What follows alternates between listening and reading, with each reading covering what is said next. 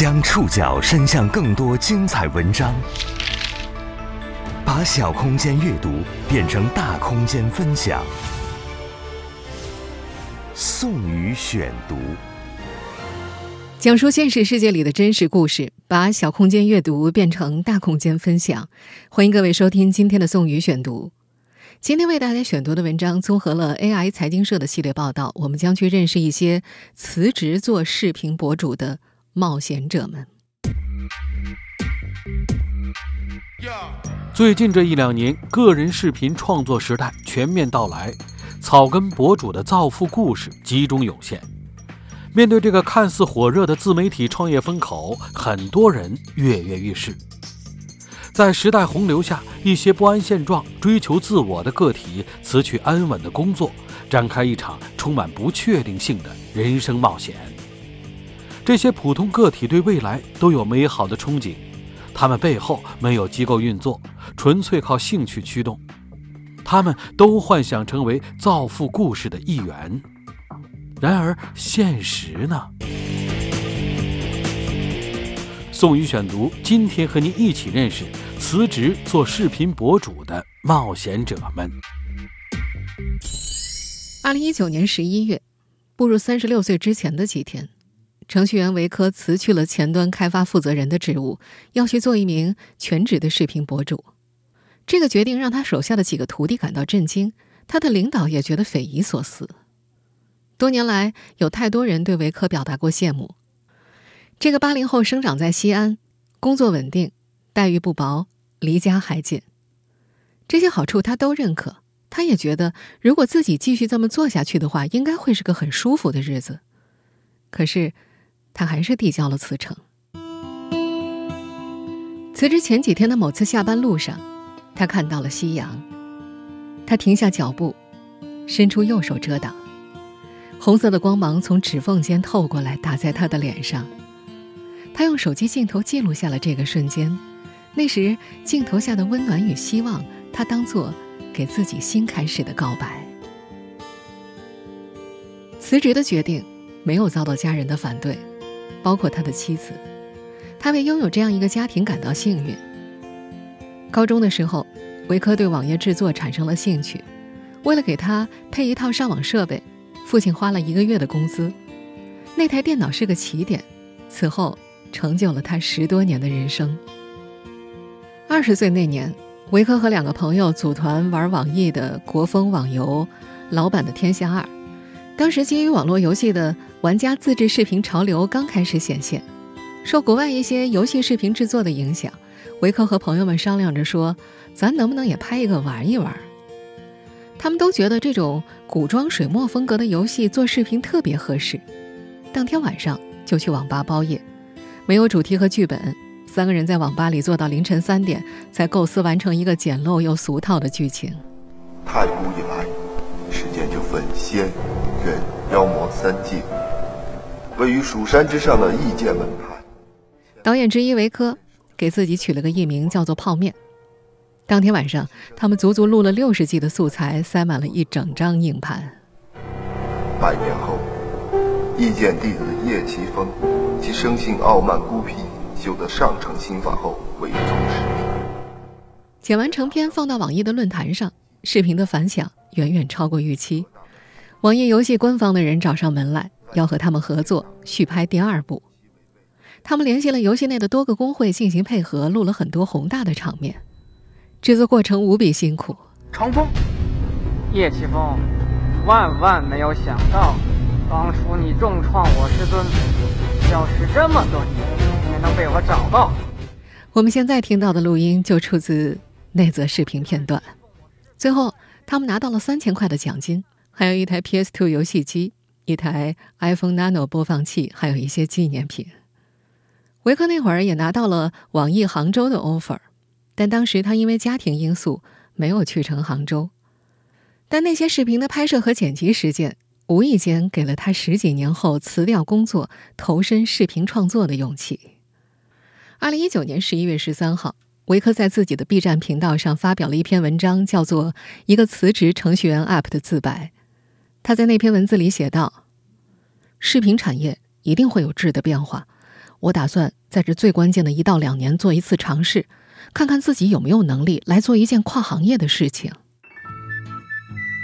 当维科翻开他的人生新一页的时候，云南昆明二十一岁的戴小飞也正计划逃离自己所在的工厂流水线。大专毕业之前，戴小飞找父母要钱，报了学校推荐的一个工业机器人方向的速成班。他觉得这是个有前途的行业，学校也承诺分配就业。和其他报班学生期待的一样，戴小飞也认为自己会被送去一家工业机器人公司。结果只是进了工业机器人公司的配件流水线。学校告诉他们，只要在流水线上工作三年，就会帮他们转助理工程师。如果时间到了转不了，就帮他们转去其他的工业机器人企业。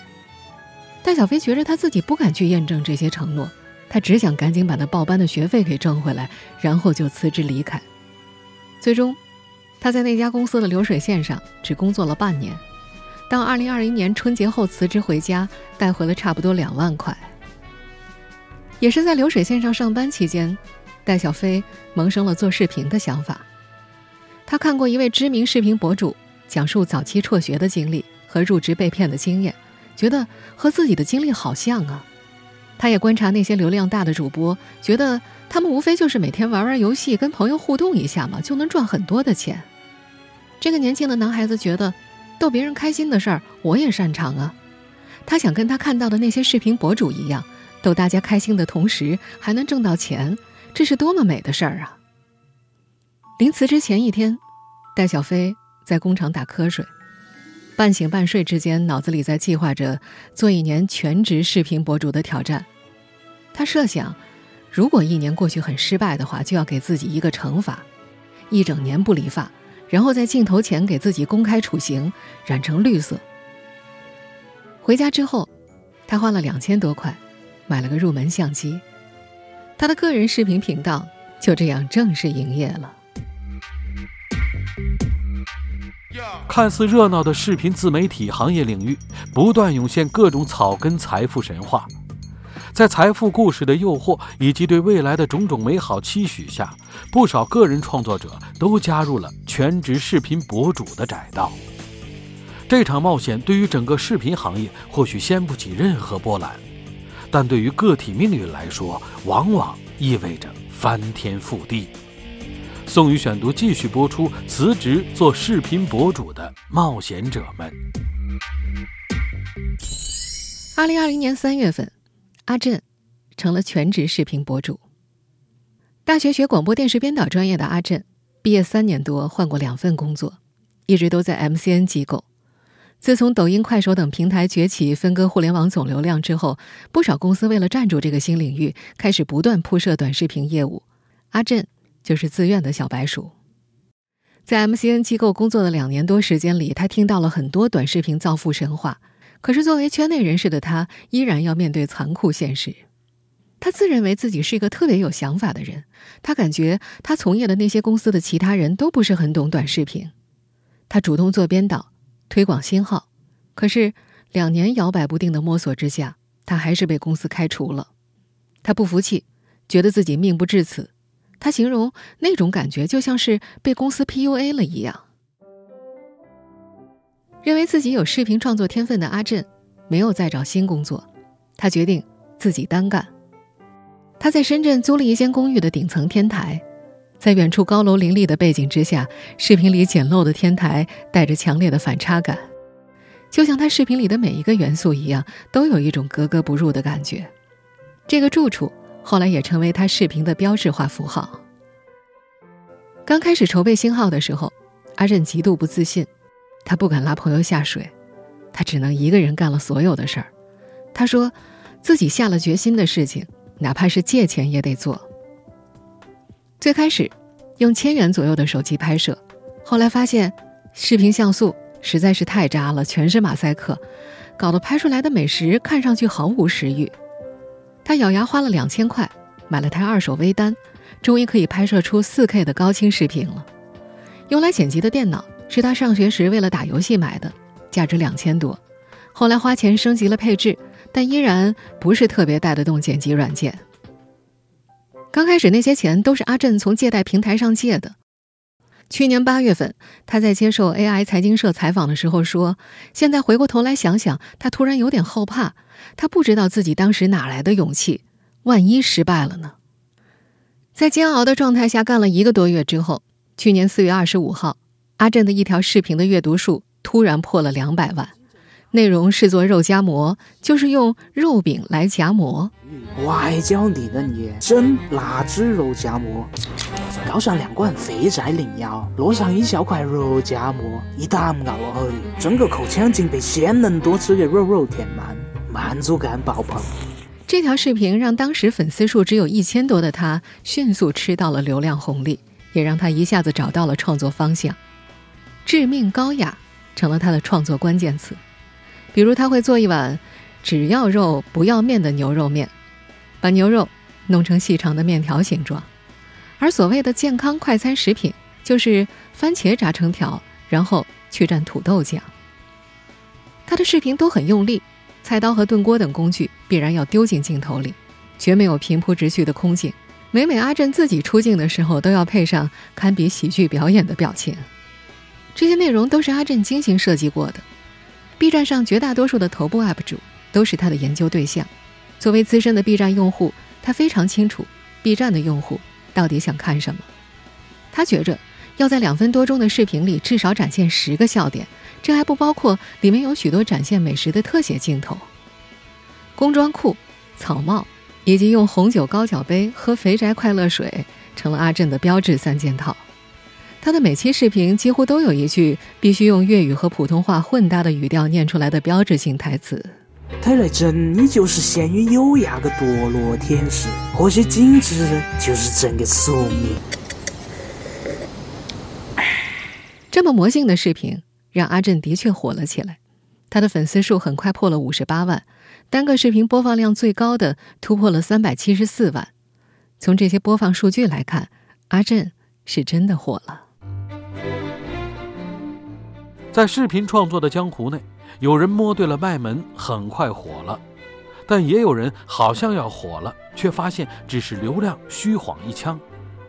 年轻脑洞大的云南昆明青年戴小飞就一度以为自己要红了，可机会并没有如他想象般垂青于他。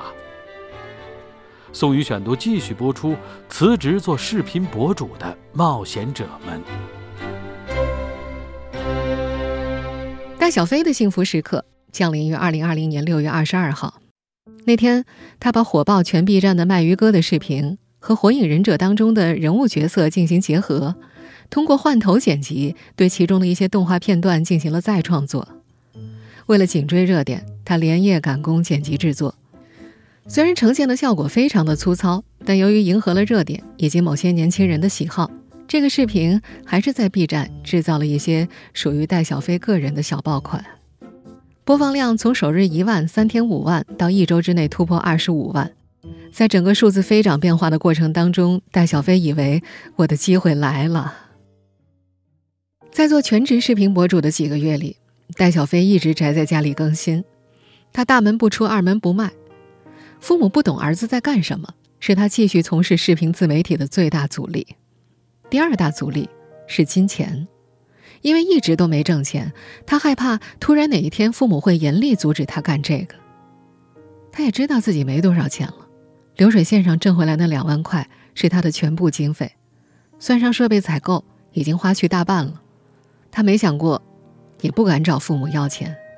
他清楚，如果想要继续从事个人视频博主这一行，就必须要能靠这个维持生活。要达到这一切的前提是，他的视频得有人看。更多时候，这个年轻人就像是一只无头苍蝇一样，直到那个卖鱼哥的小爆款出现，他感觉这事儿有戏了。可是，短暂的火爆之后，他制作的其他后续视频的播放量依然相当惨淡，这很快把他拉回了现实。大半年过去，那条视频依然是戴小飞所有视频播放量的最高峰。他不知道自己的那条视频为什么会有那么好的数据，也不知道自己后续创作的视频又为什么没人看。谈起这些的时候，他只有失望。他甚至觉得，可能今天自己的视频播放量有二十多万，第二天再更新就几十个播放量，甚至那几十个还有不少是他自己点的。热闹都是别人的，对于戴小飞来说，成名想象没有成为现实。在视频自媒体火热的时代，有些人拍拍生活就能火，火的不讲道理，也火的让不少人误以为好像我也可以。但要让别人爱看且喜欢你的生活，实际上是很难的事。宋宇选读继续播出：辞职做视频博主的冒险者们。所以我们现在要去赛格电脑城去看看图传系统相机的配件。我们现在听到的这个片段，出自我们今天在节目一开始提到的那位辞职做全职短视频创作的博主。程序员维科上传的第一支视频，这是一则逛数码店的 vlog。二零一九年十一月上线，到目前为止点击量不到一千。维科在起步之后的很长一段时间里，其实都不知道自己究竟想要聚焦于什么样的方向，怎么去打造自己的内容特点，让自己的视频看起来与众不同。这个八零后唯一可以肯定的是，到了他这个年纪，他不想止步于此，他想要跳出钢筋混凝土的大厦，给自己一个机会去做自己想做的事情。人人都可能成为自己人生的导演，但远远不是人人都能靠导演人生存活下来。粉丝的数量是反映视频博主价值的最直观体现，而根据粉丝量级，视频博主分层也是非常明显的。流量通常更向头部博主集中。我们就以这几位视频博主所在的 B 站为例吧。二零二零年，B 站前一百位 UP 主的粉丝总量超过三点二亿，而在今年一月引发全网讨论的那位莫茶，在去世之前的粉丝数不到一百个。在全民视频创作时代，像莫茶，像我们今天节目当中提到的戴小飞这样的底层视频博主还有很多。在一些视频领域的从业者看来，这些个人创作者甚至不应该被称为视频博主，他们只能算作素人。但无一例外，他们都被视频领域看似美好的前景所吸引，幻想着能从中分上一杯羹。德国奥芬堡应用技术大学教授马斯克斯的一项研究显示。在某知名平台，头部百分之三的顶级创作者占据了大多数的关注和收入，百分之九十六点五的人没有办法获取保障生活的收入。程序员维科做事有一套自己的章法，拍不了太多故事视频的他，基于剪辑软件达芬奇，开始做起了教学视频。那我是 Vico。那么自从达芬奇的十六点二版本更新以后，我发现它竟然可以自定义官方的转场了，所以我就这个领域的受众很窄。好处是技术领域的事情有一定的壁垒和门槛，中间他还能够通过制作一些插件和特效预设挂在网上卖，赚一些外快。尽管过程痛苦，但只要沉浸到制作当中，还是能够收获开心和满足感的。他大多数时候都享受这种类似于从播种到收获的快乐，只要大脑的主导权不落在自己功利和物质的那一面就行。他说自己有强迫症，一个简单的镜头。有时候会拍四十多遍，任何东西没有摆放到自己舒服的位置或者角度，都是要重拍的。同样都是视频类教学内容，他觉得我做的也很努力了，可是结果为什么没有那么好？一年多下来，他的教学视频点击量最高的四点四万，他大约百分之七十五的视频播放量都在一万以下。他不明白，人和人的差距到底在哪儿呢？无论如何，先做一百期视频，是维科给自己定的第一个目标。但当他更新到第八十多期的时候，他开始动摇了。他觉得这件事好像没什么希望，内心觉得坚持不下去了。他开始恐惧：如果一百期以后还是这个样子的话，如果再坚持一年还是这个样子，该怎么办呢？越临近一百期的目标，他越恐惧。二零二零年末的一两个月，是他遭遇的最大的一个坎儿，打击和迷茫迅速涌来。同样在这一年的十一月，阿震暂停了视频更新，长期拍美食视频，长期熬夜，他的身体亮起了红灯。最重要的是，他的灵感似乎枯竭了。宋宇选读继续播出：辞职做视频博主的冒险者们。做全职视频博主这段时间，阿震倒的确得到了自己想要的，来自粉丝们的直接肯定，也获得了一定的经济收入。阿震总共五十八万多的粉丝总数，在如今的 B 站属于中等。他的视频评论区也基本都是对他的夸赞，有人夸他的视频质量真好。但自己还是要白嫖了。不过也有人会七七投币。在暂停更新之前，他基本会保持每周一期的更新频率。可要保持这样的更新频率，用阿震自己的话说，是靠肝来的。这个网络流行字眼，原意是指花大量时间以及精力熬夜玩游戏，熬夜伤肝嘛。但现在已经被广泛指代为在短时间之内耗费巨大的精力做某件事情。干视频，一干就是二十四小时，把长达数小时的碎片化内容切割拼接成一条总时长两分钟的精华版，然后点击上传、审核，就会有数十万的点击蜂拥而至。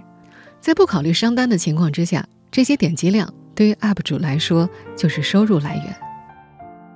当平均阅读数可以稳定在几十万的时候，光一个月的流量分成就有近两万，这意味着。阿震作为全职 UP 主的收入，终于和之前正式工作的时候持平了。他的第一次崩溃也是因为收入，那是他的粉丝数刚刚达到一万的时候，有广告主找到他，问他愿不愿意接条广告，广告费两百块。他当时感觉不妙啊，和想象中不一样啊。如果一万粉丝广告费只有两百，那十万呢？这也太低了吧。他拒绝了。而且此后很长一段时间，他都没有考虑接商单。有不少广告主跑来加他的微信好友，他倒是都同意了。他觉得或许以后会用得上。目前商单是视频博主们维持生计的重要来源，一条商单的报价从几百块到几十万不等，而要取得后者的报价，往往都已经做到了平台顶级 top 的行列。而这些顶级的头部博主还能得到平台的扶持。之前 B 站曾经流传过一个段子，说是有位游戏 UP 主兢兢业业做游戏行业内容，一直没起色，最后做了期，家里给他买了个一千八百万的房子。大家原来发现啊，哦，这个 UP 主是个富二代啊，播放量瞬间突破两百万。紧接着他又做了一条消息，说自己要解散工作室，回家打理家族企业，视频更是飙升到了四百万的播放量。可是等他回过头来又继续做游戏类内容的时候，播放量瞬间下滑，这后来成了视频博主圈内一个悲伤的话题。收入是一方面，更重要的另外一方面是内容的持续输出。几乎所有的视频博主都感觉脑洞被掏空了，都为内容发愁。比如阿震，很快就开始面临更加严重的问题。作为一个不走寻常路的搞笑美食视频博主，在创作开始的半年之内，能够反转的日常饮食都被他拍的差不多了。他感觉自己的脑洞正在枯竭。他每天都在不停的想：我下一期视频做什么？还能不能达到这个阅读数？会不会掉粉？万一粉丝不涨了怎么办？目前他的最后一期视频停留在二零二零年十一月八号，他自己则在二十天后发文表示。从第一期视频到现在，自己是肉眼可见的胖了起来。之前体检也有很多诸如肝、血脂、尿酸等问题，但如今的身体越来越差了，经常不睡觉干视频，工作效率没有提高，视频质量反而不如从前。他打算先把那些致命高雅系列放一放，留些时间去解决身体问题，然后再找出瓶颈期的新方向、新思路。做个人视频博主，保持稳定的输出和高质量的创作并不容易。这些视频赛道上孤注一掷的个人尝试者都失败了，失败就要面对现实。虚幻的梦再美，我们也终将要回到现实。宋宇选读继续播出：辞职做视频博主的冒险者们。同样在二零二零年末，昆明小伙戴小飞举着相机走进了理发店。严格来说，这个二十出头的年轻人给自己定下的一年期挑战时间还没有结束，但是九个月的时候，他已经不得不先承认了自己的失败。他把相机架在面前，记录自己怎么把蓄了一年的长发剪短、染绿。当时他的粉丝只有五百二十个，一年视频收入不到一千四百块。那些染头发的视频，到目前为止的播放量也只有一百多。在那期视频最后，他说自己不会再做全职 UP 主了。二零二一年，我依然会坚持做一名 B 站 UP 主的，我不会放弃的。不过，可能不会是全职 UP 主了，要去打工挣钱了。一年的视频探索宣告失败。戴小飞首先感受到的是来自父母的压力。有一天，父母出去和朋友喝酒回来，过去他们不鼓励儿子做视频，也没有明确表达过反对意见。那天，两夫妻借着酒劲儿，吐露出了对儿子现状的不满。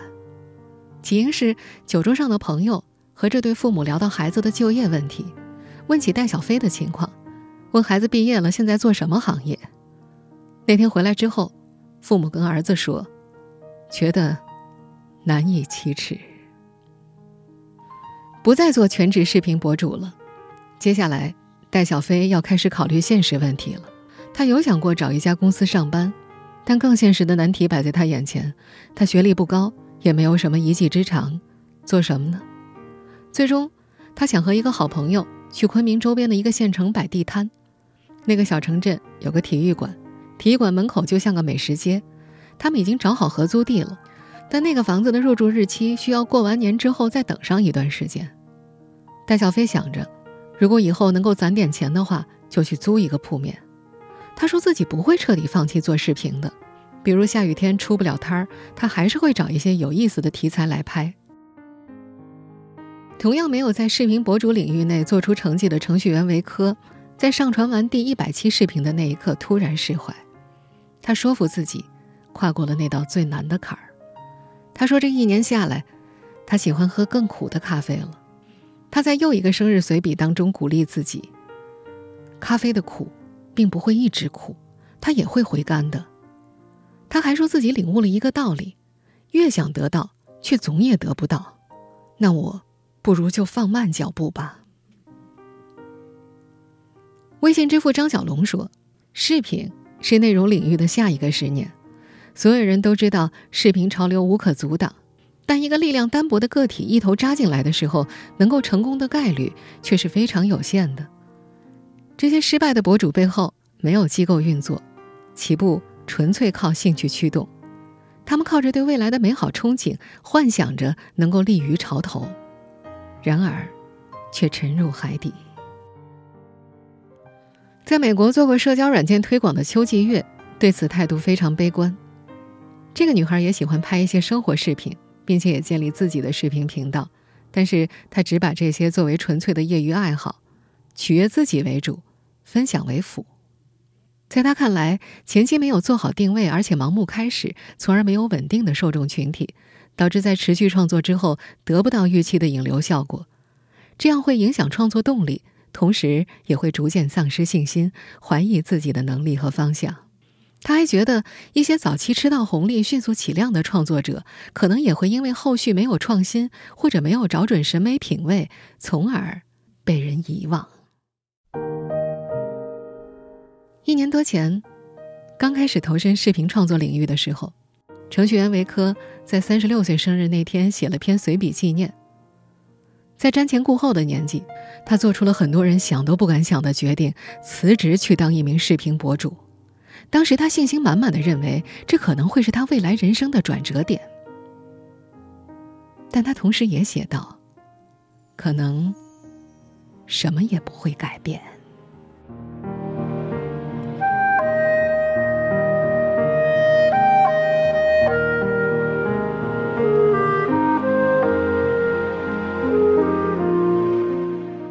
以上您收听的是宋宇选读，辞职做视频博主的冒险者们。本期节目综合了 AI 财经社的系列报道。收音节目复播，您可以关注本节目的同名微信公众号“宋宇选读”。我们下期节目时间再见。